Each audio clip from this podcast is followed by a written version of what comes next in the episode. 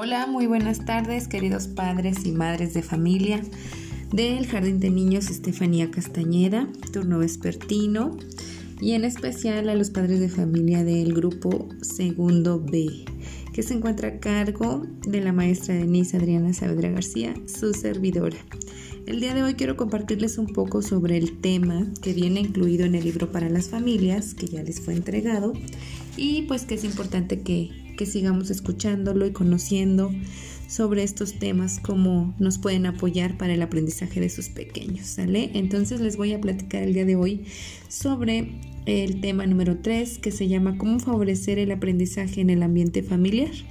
Les voy a leer algunos episodios y a dar algunas instrucciones, consejos, tips para fortalecer el aprendizaje de sus hijos, ¿sale?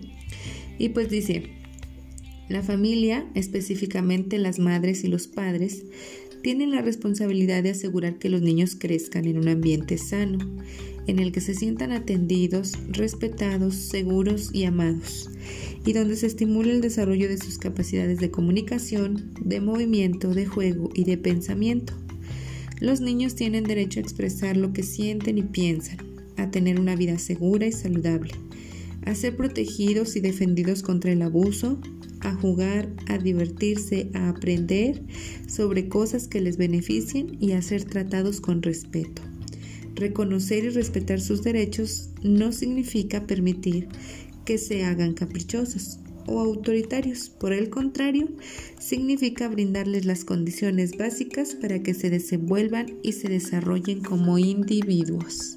Y pues como les decía, algunos tips muy importantes que, que, nos han funcionado en la escuela, pues es este precisamente, el que ustedes tengan ese contacto con sus hijos, sabiendo que la educación es un derecho, ¿verdad? Primeramente que todos los niños merecen y tienen derecho a expresar lo que sienten y piensan.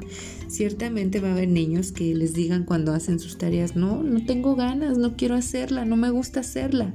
Y es importante escucharlos, como siempre les he comentado, cuando el alumno ya no se encuentra dispuesto a hacer la tarea o ya no se encuentra con interés para desarrollar la actividad, es mejor que se detengan, que se detengan porque si no, no van a obtener ese momento de aprendizaje, ese momento de enriquecimiento que requiere el alumno para fortalecer sus conocimientos. Recuerden que, que los alumnos ya, ya tienen conocimiento por el solo hecho de socializar, de compartir, de escuchar, de observar y de ver a los adultos con los que se desenvuelven.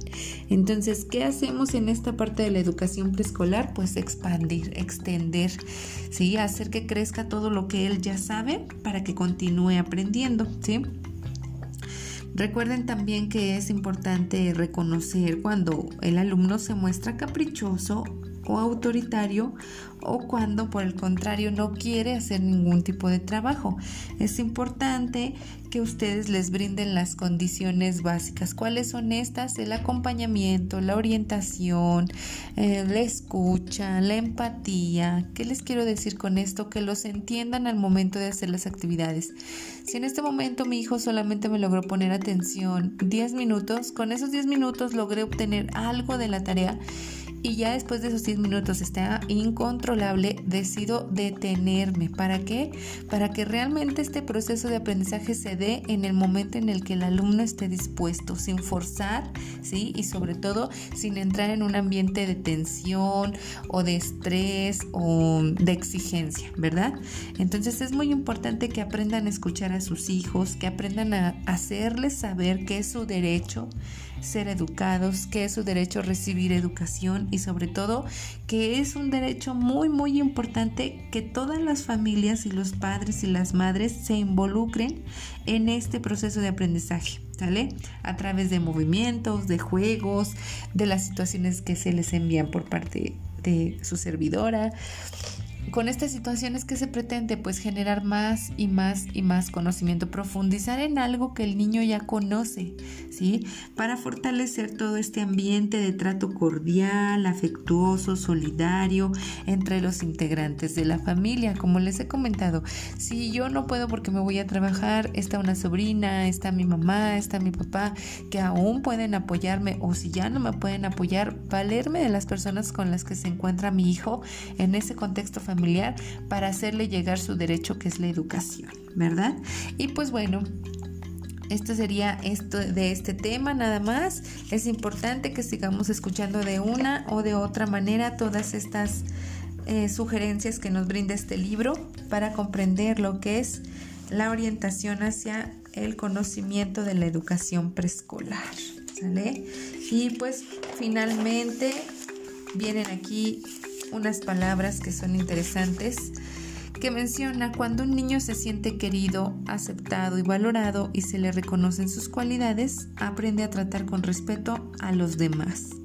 Si por el contrario se trata con rudeza, burla, desaprobación o menosprecio, mostrará las mismas actitudes hacia sus compañeros y otras personas.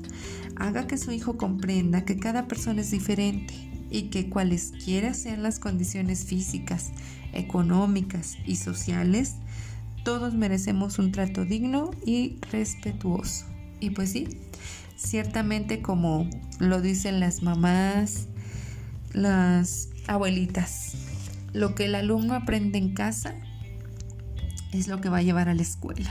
Entonces, yo les invito a que se esfuercen, a que se esfuercen en esta educación que se inicia en casa, a que sus hijos sean respetuosos, que sean amables, que sean tolerantes.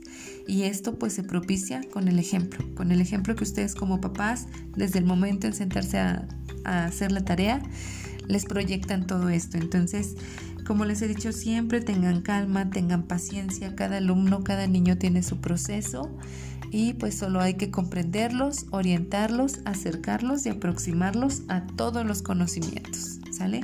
Y pues nada más, les deseo que tengan una excelente tarde y pues ya saben que cuentan conmigo siempre.